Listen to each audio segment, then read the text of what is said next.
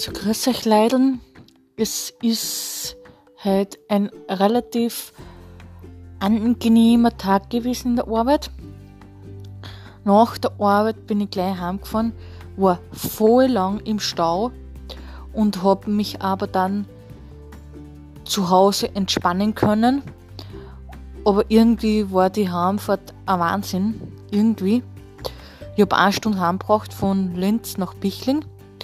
Und ja, und heute am Abend schauen wir sie dann wahrscheinlich einen Film an. Und dann werden wir den restlichen Abend genießen und morgen ist ja ein Feiertag und das bedeutet, dass man sich ausschlafen kann. Ich freue mich voll und das heißt, dass morgen ein guter Tag ist für mich. Und ja, man weiß nicht, wie es weitergeht mit Corona und man weiß nicht, wie es ausschaut. Aber bitte seid einfach vorsichtig und haltet euch an die Regeln, wie es weitergehen wird.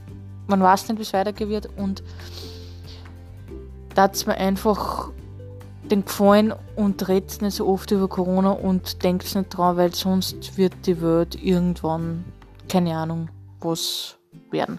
Also dann, für dich, bis bald.